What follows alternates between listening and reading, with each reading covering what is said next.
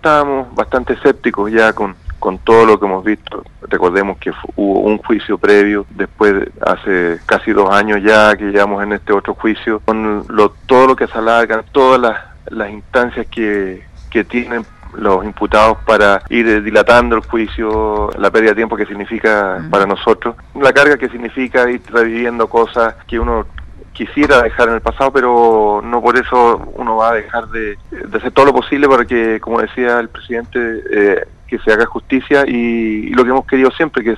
que se establezca la, verdad y que se lleve a juicio y que se declare culpable a, los autores del crimen.